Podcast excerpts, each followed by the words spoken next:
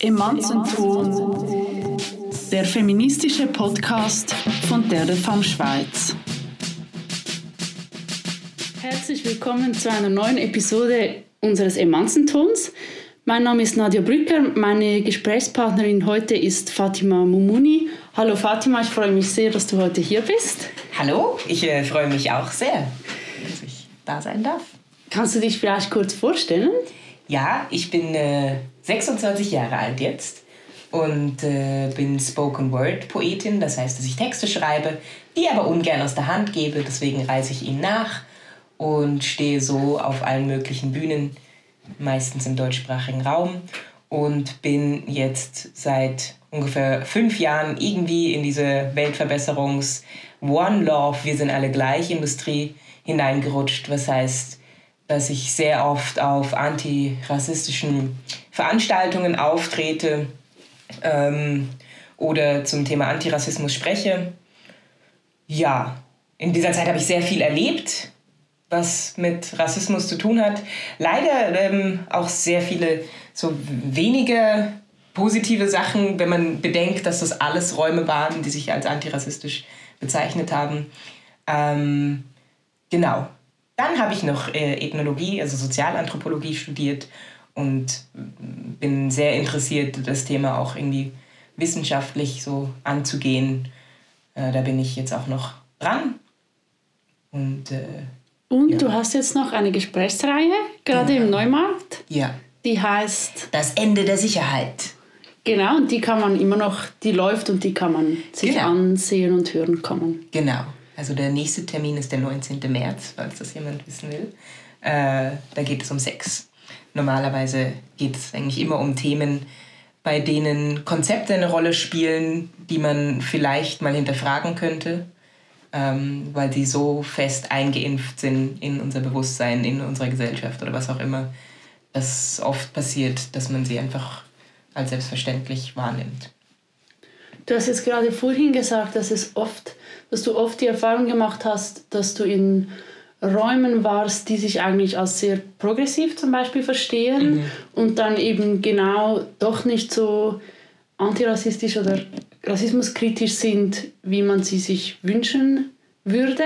Weshalb kommt das so vor, dass man auch in diesen Räumen gar kein Bewusstsein hat? Oft mhm. nicht. Ich glaube, dass äh, viele Leute das Gefühl haben, dass es reicht, einfach zu sagen, ich bin nicht rassistisch. Also die haben das Gefühl, das ist sowas wie ein Zauberspruch oder sowas. Ähm, dass es reicht zu sagen, ich sehe keine Farben. Und ich glaube eben, dass es das, also das, das antirassistisch sein einfach harte Arbeit ist, weil es auch wieder mit Konzepten zu tun hat, die, die man halt so reingefressen, reingeimpft bekommen hat, äh, dass man sehr viel hinterfragen muss, bis man, bis man merkt, okay, ah stimmt, ich habe auch Vorurteile, ähm, ich habe auch komische Auffassungen davon, wie jetzt die anderen, die äh, nicht so sind, wie ich angeblich, äh, wie die jetzt so sind.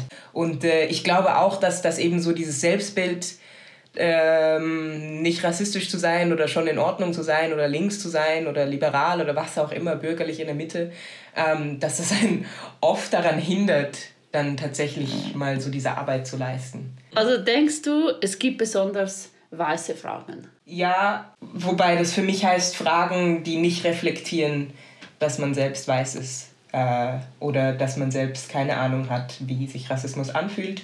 Äh, und zwar, also so die Hauptfrage ist eigentlich so dieses, Frau Mumuni, haben Sie schon mal Rassismus erlebt? Ähm, ich weiß immer nicht genau, ob das so eine typisch journalistische Einstiegsfrage ist, mit der man das Thema eröffnet ähm, aber weil das auch Leute im Alltag oft fragen, habe ich das Gefühl, es ist wirklich einfach so diese Frage, die dann leider offenbart, dass man kein Verständnis dafür hat, was Rassismus bedeutet, weil Rassismus einfach eine, eine, eine kontinuierliche, ähm, auch alltägliche Erfahrung ist und keine inzidenzielle. Also es, es, es geht eigentlich nicht einfach nur um einzelne äh, große Ereignisse, wie irgendwie von einem Nazi zusammengeschlagen zu werden, sondern es geht um tagtägliche kleine Sachen, es geht um strukturelle Sachen, es geht auch um Bauchgefühl ähm, und, und Unsicherheiten äh, und, und, und viel, also so ein ganzes Spektrum an Erlebnissen. Und äh, das hat man, glaube ich, nicht äh, im, im, im, im Hinterkopf, wenn man fragt, hast du schon mal Rassismus erlebt?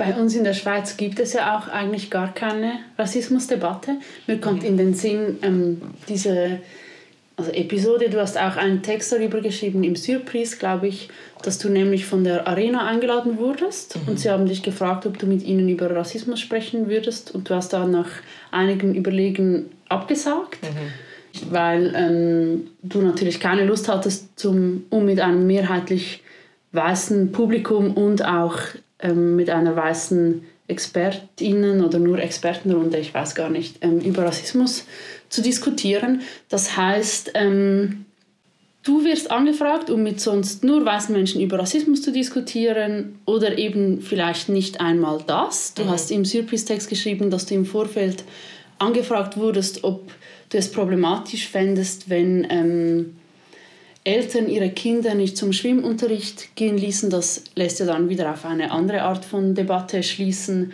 Und das erinnert mich eben an die Fokusverschiebungen, die oft auch passieren, wenn man zum Beispiel über Gewalt an Frauen sprechen mhm. möchte. Es geht dann sehr schnell immer wieder um Fragen zur Migration. Und was fändest du jetzt oder was wäre dein Wunsch oder wie stellst du dir das vor? Wie würde überhaupt eine konstruktive Debatte über Rassismus in der Schweiz aussehen? Also ich wäre froh, wenn man irgendwie diesen Schritt überwinden würde, in, der, in dem man immer noch so ein Pro- und Contra-Ding führt. Also äh, gibt es jetzt Rassismus oder nicht? Ähm, sondern einfach akzeptiert, es gibt Rassismus und dann von da aus äh, diskutiert, ähm, was zu tun ist oder was zu ändern ist oder ähm, von da aus sich informiert. Ich habe das Gefühl, äh, dass das größte Problem an der Rassismusdebatte ist, ist, dass äh, so die Gegenseite an diesem Verhandlungstisch einfach nicht parat ist. Also ähm, ich äh, habe das Gefühl, alle Leute denken, sie können was zu dem Thema sagen und äh, das ist oft einfach falsch. Äh, ich, und viel, viele Meinungen, äh, ja auch wenn es um Thema Gewalt an Frauen, also das ist, das ist ja in vielen Bereichen so. Viele Meinungen sind einfach uninformiert, äh, mittelalterlich oder, oder halt einfach nicht, nicht auf dem Standpunkt also oder auf dem Status, dass man darüber diskutieren, anständig diskutieren kann. Mein Problem ist, dass, dass es zum Beispiel in Sachen Migration, dass, dass, das ist ein Fachgebiet ich, ich diskutiere nicht mit Leuten über Metaphysik, ich diskutiere nicht Leuten über, äh, über Physik oder äh, über, über sonstige Themen, wenn ich keinen blassen Schimmer habe. Aber Leute haben das Gefühl, sie können über alles diskutieren, was irgendwie in Richtung so, so soziale Angelegenheiten geht oder politische Angelegenheiten geht, ohne sich weiter zu informieren. Und dann äh, passiert es einfach, dass, dass Leute wie ich oder... Ähm, eben allgemein Leute, die von Rassismus betroffen sind oder einfach sonst irgendwie einen Experten, Expertinnenstatus haben, äh, einfach in so diese Erklärbärenrolle gedrängt werden ähm, und immer nur erklären dürfen, erklären, erklären ähm, und gar nicht bemerkt wird, dass, äh, dass da einfach was fehlt. Also, und zwar die Gegenseite. Äh, das heißt, es wird erwartet, dass ich jetzt erstmal mich ausziehe, äh, alle meine Erfahrungen äh, auf den Tisch lege, diese Erfahrungen dann analysiert werden vom Gegenüber, vom ungeschulten Gegenüber. Die dürfen dann äh, geratet werden, wie schlimm das Gegenüber das jetzt findet. Und dann wird gesagt, ah, wenn das Rassismus ist, dann ist ja nicht so schlimm, oder? Ähm, also das heißt, ich, ich, ich würde mir eigentlich eine informiertere Debatte wünschen, Diskussion ähm, in der die eigene Rolle jeweils hinterfragt wird und äh, in der Themen, die wirklich irgendwie noch ein bisschen mehr Expertise oder sonst irgendwas verlangen, indem die einfach den Leuten überlassen wird, die, die das gemacht haben. Und da kann man immer noch kritisch sein. Es geht nicht darum, dass man jetzt irgendwie einfach nur einen, einen Argumentstrang hat und der dann gilt, sondern es geht darum, dass ich keine Lust habe, äh, so Pop-Debatten zu führen, in denen dumme Sachen gesagt werden und in denen ich mich als schwarze Frau, als schwarz-muslimische Frau dann eigentlich auch eine Gefahr aussetzen muss. Ähm, und, und ich eigentlich die Einzige bin, die in dieser De Debatte auch verletzlich ist. Genau, das heißt eigentlich jetzt in diesem Fall das öffentliche Fernsehen vernachlässigt seinen Bildungsauftrag, mhm. weil es hätte ja genau die Verpflichtung, ähm, informierte, geschulte Personen über Themen sprechen zu lassen und nicht solche, die sowieso nicht davon betroffen sind und davon keine Ahnung haben. Das ja. ist ja die schlechtestmögliche Ausgangslage.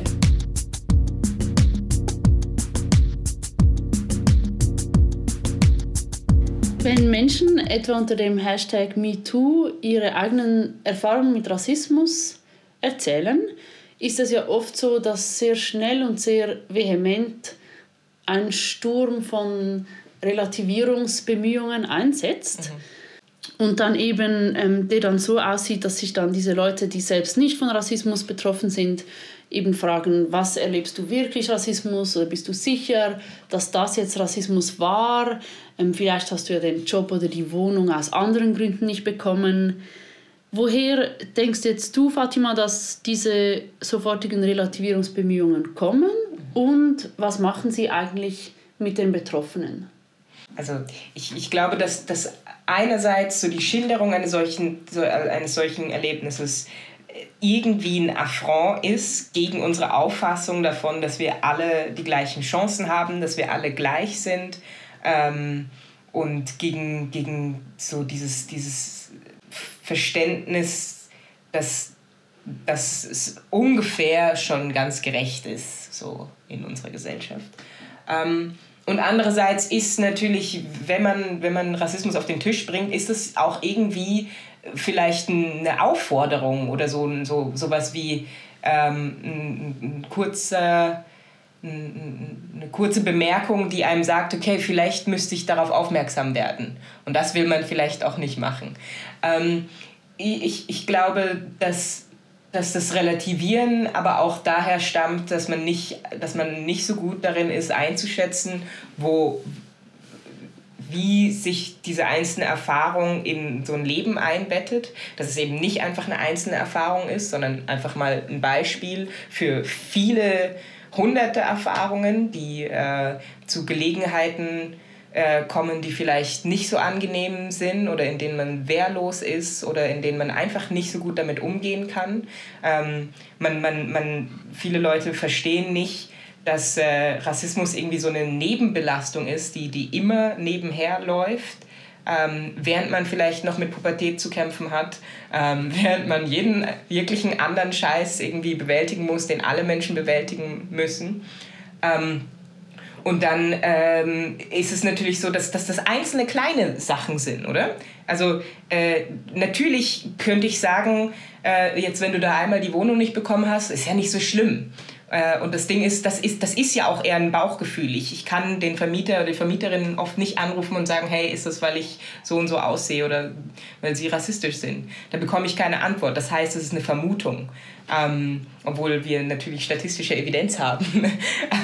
Aber ähm, da, ich, ich glaube, so dieses Bauchgefühlhafte hafte, ähm, macht, dass man da ganz schnell sagen kann, na, war nicht so schlimm. Aber irgendwann merkst du, okay, jetzt habe ich irgendwie viermal gesagt, das war, hat nichts mit mir zu tun oder meiner Person oder irgendwie Rassismus. Aber irgendwann merkt man, okay, es kann ja irgendwie nicht sein, dass ich immer dieses Gefühl habe und dass einfach nur ich empfindlich bin. Äh, also, und ich glaube, dass es auch zum, zum, zum Aufwachsen von, von, von migrantisierten oder rassialisierten äh, Jugendlichen gehört, dass irgendwann dieser Moment kommt, wo sie merken, ah, ach so, ich stinke gar nicht, ich, ich bin gar nicht komisch. Ähm, da ist was an mir, das Leute äh, dazu bringt, mich weniger wertig einzuschätzen äh, oder so. Und was das Ganze macht, die Relativierung, das, das, das, das verletzt, weil das oft von Leuten kommt, denen man sich anvertraut. Äh, das kommt von Leuten aus dem Freundeskreis, die einem dann einfach nicht glauben. Ähm, das kommt von Leuten, denen man vielleicht nicht so einfach Kontra bieten kann. Äh, also es ist schwierig, auf, darauf zu reagieren, wenn, wenn dir irgendwie eine gute Freundin oder so sagt, ach, come on, du bist einfach empfindlich oder, ah was, das ist doch kein Rassismus. Wir haben doch keinen Rassismus. Wer wählt, keine Ahnung, Juso, also nein, die SP. Ähm, das ähm, ist irgendwie also schwierig. Also es ist ein Vertrauens, Vertrauensbruch. Äh, weil man merkt, okay, mit, über das Thema kann ich nicht mit der Person reden. Da werde ich nicht ernst genommen. Können wir vielleicht an dieser Stelle ähm, kurz damit aufräumen, ob es denn überhaupt Rassismus gegen Weiße gibt? Mhm. Oder weshalb es den eben nicht gibt? Also, ich was, was mir wichtig ist bei einer Rassismusdefinition, ist, dass zwei Faktoren eine Rolle spielen. Einerseits Historizität, also Geschichtlichkeit, also eine Verbindung zu dem Punkt in unserer Geschichte, und zwar Menschheitsgeschichte irgendwie, in dem, an dem festgelegt wurde, dass es Rassen gibt. Und dieser Punkt hat bis heute, hatte seitdem eine riesige Auswirkung und die gilt es zu erforschen, wenn wir über Rassismus reden. Ähm, das hat festgelegt, dass es Rassen gibt ähm, und auch, dass diese Rassen hierarchisch aneinander geordnet sind. Und zufälligerweise, ich glaube nicht wirklich zufälligerweise, ähm, äh, besteht diese Ordnung noch bis heute. Ähm, und der andere Aspekt ist äh, Macht äh, und, und, und, und irgendwie Strukturalität. Ähm, das heißt, dass äh, von dieser Hierarchie eine Macht ausgeht, die ähm, institutionell wirkt, interpersonell wirkt ähm, und äh, in sehr vielen Lebenssituationen äh, eine Auswirkung hat. Und von da kann man dann weiterdenken, okay, gibt es Rassismus gegen Weiße? Und dann kommt man einfach zu dem Punkt, den gibt es nicht weil es global gesehen noch keinen Zeitpunkt oder Ort auf dieser Welt gab oder gibt, an dem Weiße ähm, diskriminiert werden, weil sie weiß sind. Also es kann sein, dass es irgendwie ähm, eine Schule gibt, an der äh, weiße Deutsche als deutsche Kartoffeln zum Beispiel bezeichnet werden. Das ist subjektiv gesehen super schlimm und scheiße. Äh, und das tut weh, weil Diskriminierung weh tut. Aber diese Schüler und Schülerinnen können ähm, die Schule abschließen und dann an einen anderen Ort gehen oder sie können die Schule äh, an einem anderen Ort weiterführen, ähm, an dem ihnen das nicht passieren wird. Diese Leute gehen von der Schule und haben keine Probleme wegen ihrer Hautfarbe äh, eine Wohnung zu finden oder einen Job zu finden.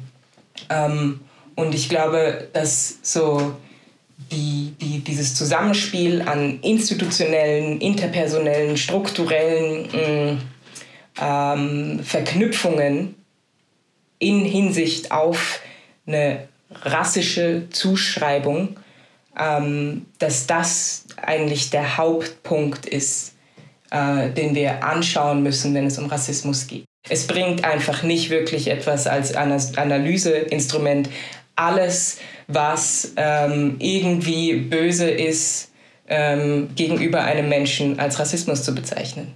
Ähm, das macht das Analyseinstrument irgendwie kaputt. Es gibt einen Poetry Slam Text von dir, in dem beschreibst du sarkastisch deine drei Standbeine. Du sagst dort, du seist eine Frau, du bist schwarz und muslimisch. Ähm, die amerikanische Juristin Kimberly Crenshaw hat ja in ihren Texten gezeigt, dass es notwendig ist, Diskriminierung eben mehrdimensional äh, zu verstehen. Ähm, sie untersucht zum Beispiel anhand drei Gerichtsfälle die Diskriminierung schwarzer Frauen und die Mechanismen, Mechanismen ihres Unsichtbarmachens und sagt eigentlich, wenn man eben nicht beide Hilfskategorien, jetzt in diesem Fall schwarz und Frau als Diskriminierte versteht, dann kann man eben, du hast ja vorhin dieses Bauchgefühl angesprochen, dann kann man die Diskriminierung gar nicht erst fassbar machen, richtig. Was würdest du sagen, was ist deiner Meinung nach das Potenzial einer intersektionalen Rassismuskritik und wo liegen vielleicht auch ihre Schwächen, wenn es denn Schwächen gibt? Also das Potenzial liegt, glaube ich, hauptsächlich darin, dass die Kritik ehrlicher wird. Ähm, also zum Beispiel feministische Kritik wird einfach gültiger und ehrlicher, wenn sie intersektional gesehen wird. Ähm, ich, ich glaube, äh, Feminismus, der nicht intersektional ist, ist kein Feminismus, weil er nicht für alle Frauen steht. Ähm, und weil Diskussionen dann einfach einfacher gemacht werden, als sie eigentlich sind.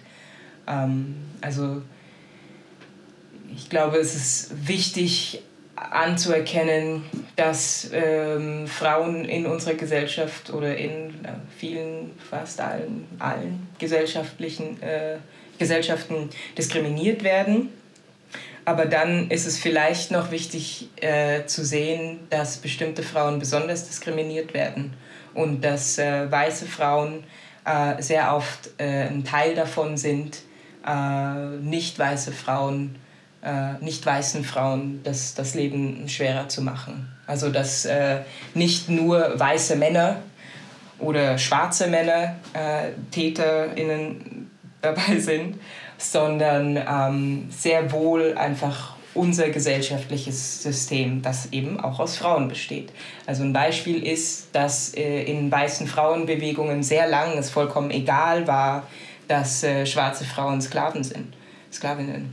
Ähm, oder heutzutage die Art, wie über muslimische Frauen geredet wird, wie ihnen vollkommen jegliche Agency, also Handlungsmacht, äh, abgesprochen wird, wie wir ähm, ähm, ähm also Grundsätze, die wir eigentlich in feministischen Diskussionen haben, wie sowas wie Pass the Mic, also ähm, reiche das Wort weiter oder sowas, ähm, oder äh, äh, wie, wie solche Grundsätze einfach dann nicht gelten, wenn es um muslimische Frauen geht. Also dass man über muslimische Frauen redet, aber selten mit ihnen. Äh, dass man äh, ihnen Verbote aufzwingen will, dass man äh, einfach bestimmt, dass sie un, äh, nicht selbstbestimmt sind äh, und so weiter. Oder dass man sich dann nicht darum kümmert, dass es äh, in feministischen Diskussionen in der Schweiz nicht nur um äh, Lohngleichheit geht sondern dass die Gewaltfrage auch immer noch mega wichtig ist und dass, äh, ja, dass, dass das irgendwie sehr oft auch mit, mit Klasse zu tun hat ähm, oder wie wir zum Beispiel Prostitution be besprechen, dass es da irgendwie immer nur darum geht, äh, ob jetzt meine feministische Garde Prostitution cool findet oder nicht cool. Ähm, aber es nicht darum geht, okay, lass uns doch mal drüber reden, wenn wir sagen, dass Prostitution nicht cool ist, ähm, äh, über wen reden wir denn da? Also, dass, dass man dann einfach pauschal sagt, Prostitution ist, ist, ist scheiße. Ähm, oder ist mit Menschenhandel, Menschenhandel verwechselt. Genau. So. Mhm. Und, und Menschenhandel ist, ist oft ein Problem, dem, dem äh, nicht weiße Frauen ausgesetzt sind. Äh, das heißt, ich, ich glaube, man, man, wenn man, wenn man Diskus also viel, viele feministische Dis Diskussionen wären informierter, wenn man, wenn man irgendwie nicht weiße Stimmen mit, mit einbeziehen würde, dann, dann bräuchte man nicht so klare Entweder-Oder. Also Prostitution ist entweder, ist entweder vollkommen unfeministisch oder feministisch.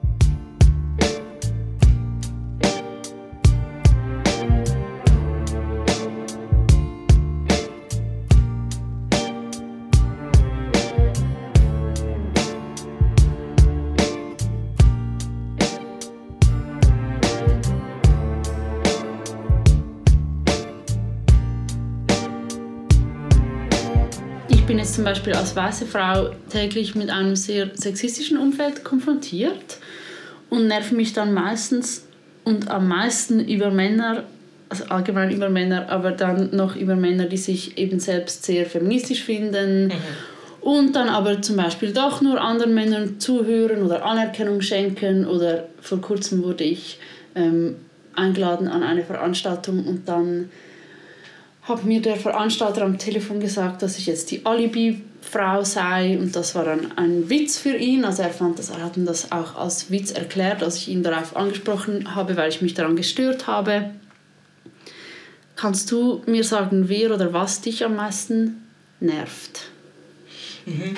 Äh, bei mir ist es ähnlich, weil ähm, ja auch ich, ich, ich rede, ich bin, ich setze mich eigentlich nie in die Gefahr, ich setze mich eigentlich nie der Gefahr aus, mit Nazis zu reden. Also das ist nicht meine Aufgabe. Ich habe das Gefühl, das können auch Weiße machen. Ähm, die können auch gerne mit ihren Großeltern sprechen und mit ihren Eltern und Geschwistern und so weiter. Das, das muss nicht ich machen. So. Ähm, das heißt, ich habe meistens mit liberalen, äh, linken, äh, so den Leuten zu tun die eben so dieses Selbstbild haben, dass sie auf keinen Fall rassistisch sind und dass sie auf jeden Fall feministisch sind und so weiter. Oder dass alles, was in ihren Kreisen passiert, schon in Ordnung ist. Ähm, und ja, also da stört mich am meisten so dieses Selbstverständnis und dann aber auch so die, die, die Unwendigkeit, dann auf, auf Kritik zu reagieren. Also ich bewege mich in, in, in als offen deklarierten Räumen und bin dann aber komischerweise wieder in der Verantwortung, in der alleinigen Verantwortung, dass die Gespräche, die ablaufen, ähm, moderiert sind. Also ich, ich, ich darf nicht so reagieren, wie ich das eigentlich gern würde, sonst bin ich die empfindliche oder die aggressive oder sonst irgendwas. Ähm, gleichzeitig muss ich möglichst schlau und intelligent ähm, und diplomatisch argumentieren, damit Leute äh, irgendwie verstehen, dass, dass ich nicht cool finde, was sie gesagt haben. Ähm, und es ist einfach so dieses, diese, diese Unwendigkeit, sich mit der eigenen Person auseinanderzusetzen, ähm, obwohl deklariert wird, dass das irgendwie gemacht wird. Und das, das ist einfach nervig und anstrengend.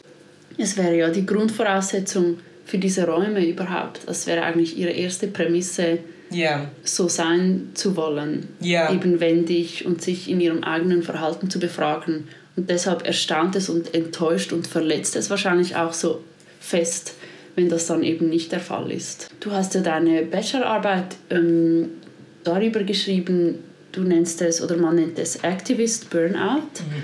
dass man eben, wenn ich das richtig verstanden habe, genau vom von der immer gleichen Arbeit, die sehr ermüdend ist und eben oft auch Erklärungsarbeit ist und von diesem Gefühl, dass man dann hat, dass man denkt, man kommt gar nicht vorwärts, dass das eben sehr fest die eigene Lebenswelt beeinträchtigen kann mhm. und tut, ist das etwas, was das du bei dir selbst auch schon merkst oder auch merkst. Mhm also es, es geht ja irgendwie auch darum, dass man immer sensibler wird, einfach dass man dadurch, dass man sich immer weiter irgendwie in, in, informiert und dem, dem aussetzt, dass man äh, in, in äh, krassere und weniger krasse Situationen kommt, in denen man irgendwie Merkmale von dem Phänomen Rassismus, Sexismus, Patriarchat und so weiter äh, spürt und, und dann irgendwann ähm, auch mal Pause braucht, oder? Äh, irgendwie so ein Safe Space oder sowas.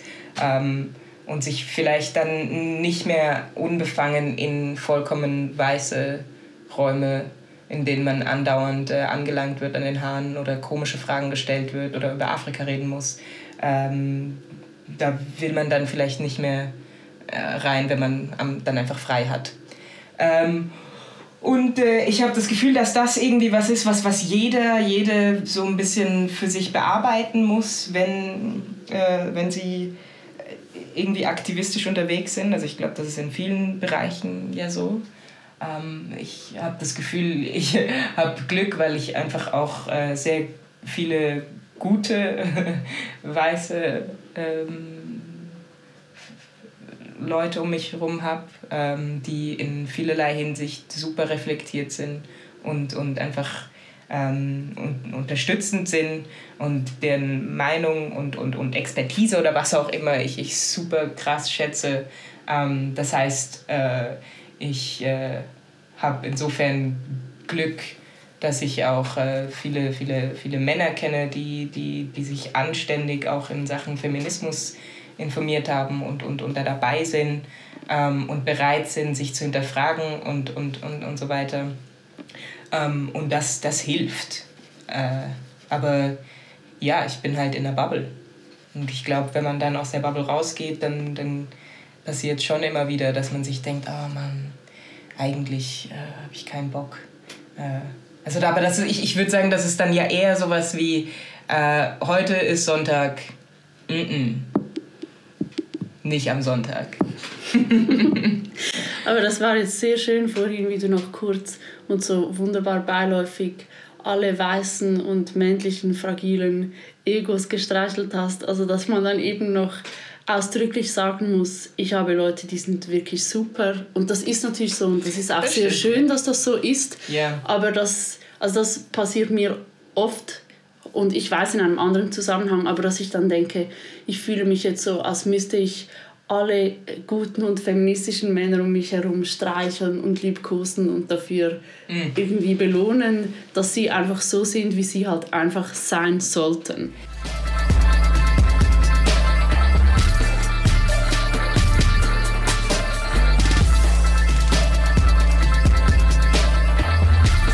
In deinem Dialogtext Hautfarben, der beginnt ja mit der Frage, wie ist deine Haut?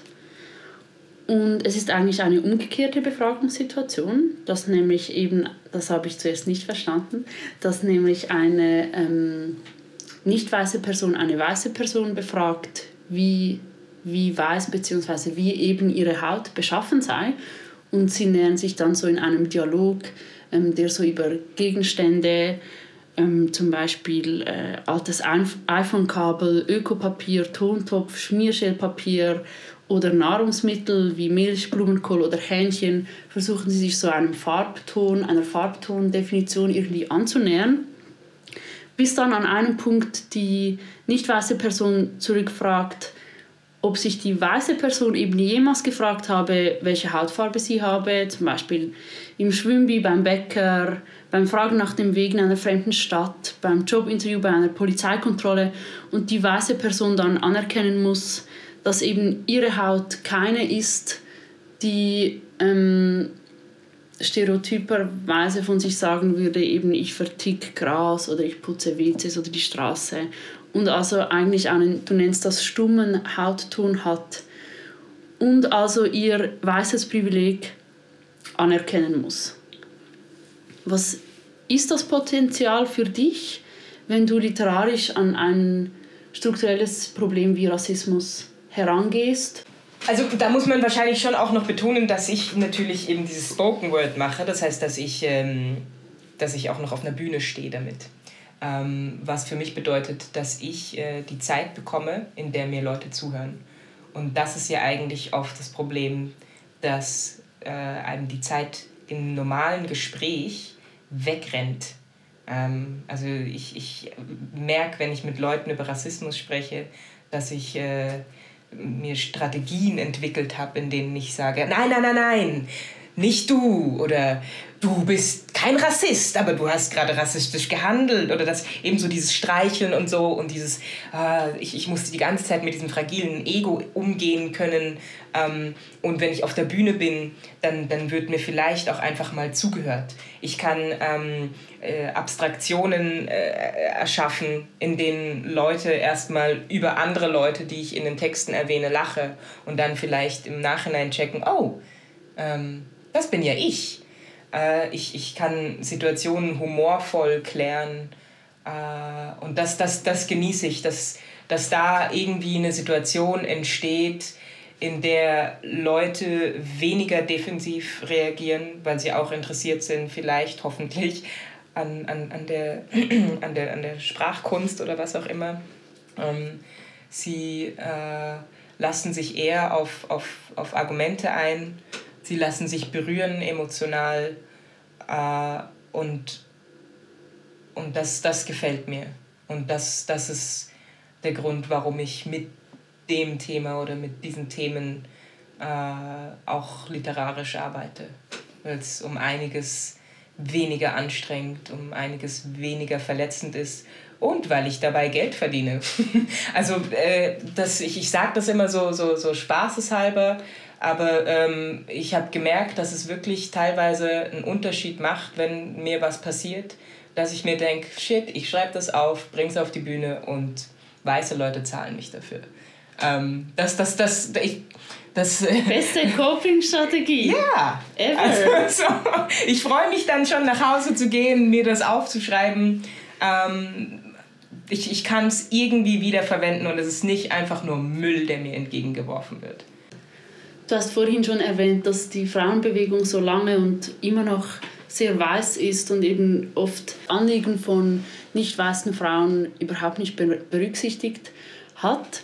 Mhm. Ähm, und es gibt von Bell Hooks diese so schön beschriebene Situation in ihrer Feminist Theory, dass sich eben dann die Atmosphäre merkbar ändert, wenn zu einer Gruppe feministischer Aktivistinnen, die sich untereinander, untereinander nicht kennen, eine Woman of Color dazu stößt, dass sie dann eben sagt, ähm, die weißen Frauen werden dann plötzlich tense, also angespannt, sie sind nicht mehr, ähm, sie sind nicht mehr relaxed und auch nicht, ne, nicht ähm, länger siegessicher eigentlich. Also mhm. no longer celebratory nennt sie es. Ähm, und jetzt für das Unbehagen, also für das Unbehagen von anderen verantwortlich gemacht zu werden. Mhm. Wie geht man damit um? Und eben auch in Gruppen, also wir haben es schon angesprochen, in Gruppen, die eigentlich ähnliche Ziele verfolgen, wo es dann bestimmt noch einmal viel schwieriger ist, das eigene Anliegen durchzusetzen. Ja, also das ist schwierig. Das äh, kennst du wahrscheinlich auch in anderen Situationen. Und ich habe das Gefühl, was, was, was mir hilft, ist mir selbst zu sagen, ich muss nicht immer die äh, diplomatischste, ähm, krasseste, argumentativ stärkste sein. Also so dieser Druck, dass das jetzt tatsächlich nur meine Verantwortung ist, dass das Ganze jetzt gut äh, ausgeht, sondern äh, auch ich habe mal einen schlechten Tag, auch ich äh, habe noch andere Probleme als Rassismus. Ähm, und auch ich habe nicht andauernd Bock, Leuten zu Sachen zu erklären, die schon tausend andere Leute erklärt haben, die schon in tausenden Büchern stehen. Ähm, äh, und so weiter. Das heißt, wenn äh, irgendjemand kommt und komische Sachen sagt, dann kann es sein, oder sage ich mir zumindest, ich bin viel zu nett, das dann doch zu machen, aber ich sage mir dann, äh, und das hilft mir irgendwie, ich, ich, ich darf jetzt auch einfach zurückficken. So. Ähm, und das ist dann einfach so. Und gleichzeitig ist dann aber ja natürlich trotzdem das Ding, dass man ja in bestimmte Räume geht mit einem Ziel äh, und man dann doch irgendwie schlauer sein muss und diplomatisch und so weiter. Ähm, und dann hilft es irgendwie, Allies zu haben oder ähm, einfach zu gucken, für wie viel Aufwand habe ich jetzt eigentlich Kraft.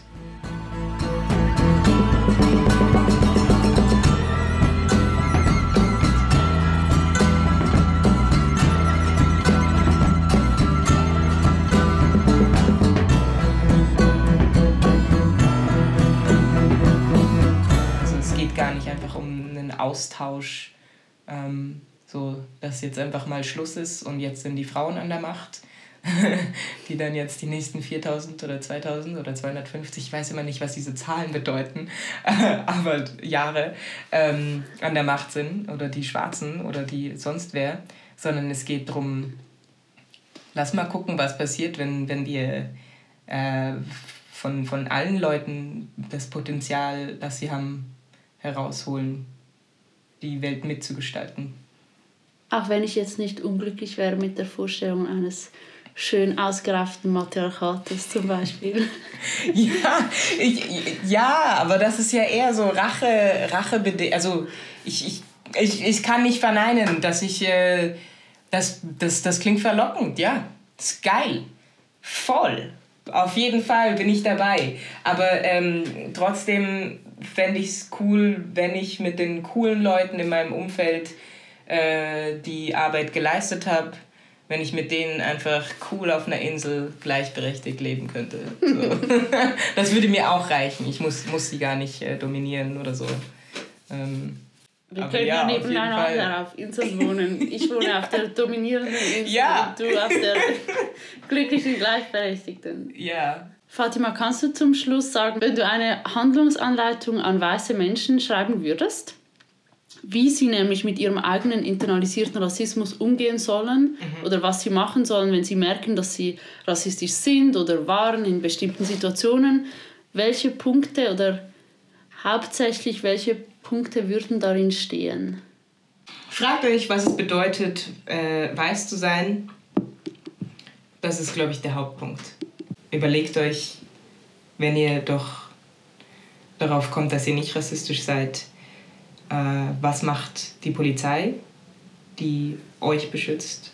Was macht äh, die Regierung, die ihr gewählt habt? Ähm, findet sich da wirklich nichts Rassistisches? Ähm, also so ein bisschen auch noch so das Selbstbild äh, in dieser demokratischen bürgerlichen Gesellschaft ausweiten, welche Auswirkungen man selbst so hat. Ähm, also oft kommt man ja dann zu dem Schluss nach der Überlegung, bin ich rassistisch, ich habe noch nie irgendwie einen Flüchtling zusammengeschlagen, also nein. Ähm, aber push den Gedanken vielleicht noch ein bisschen weiter. Äh, und finde heraus, was sich da noch birgt an, an, an, an Informationen, die du bekommen hast, dein ganzes Leben lang, äh, an Informationen, die du tagtäglich äh, bekommst. Wer putzt in deiner Gesellschaft? Ähm, wer ist der große Forscher? Ähm, wie viele nicht weiße ForscherInnen kennst du? Äh, und so weiter das ist, glaube ich, ein guter Leitfaden. Und dann als Überschrift, destroyt alle eure peinlichen, fragilen, weißen Egos. Ja! Zum Beispiel. Ja! Fangt an zu stottern. Ähm, struggelt mit Wörtern. Fühlt euch unwohl, fühlt euch unsicher, weil das ist was, was Leuten, die diskriminiert werden, andauernd passiert. Und das ist nichts äh, Negatives, wenn das mal neu ist für einen. Es war eine große Freude, dich bei mir in meiner Wohnung, das ist der Plot-Twist, zu haben. Ich habe mich auch gefreut. Äh, das äh, war sehr angenehm. Das war bereits wieder eine Folge des Emanzentons. Ich hoffe sehr, dass sie euch gefallen hat und freue mich wie immer über euer Feedback. Das nächste Mal geht es um Streiks. Was bewirken Streiks überhaupt? Haben sie das Potenzial, Dinge zu verändern? Und was machen wir eigentlich am 14. Juni genau? Wir hören uns bald. Bis dann. Tschüss.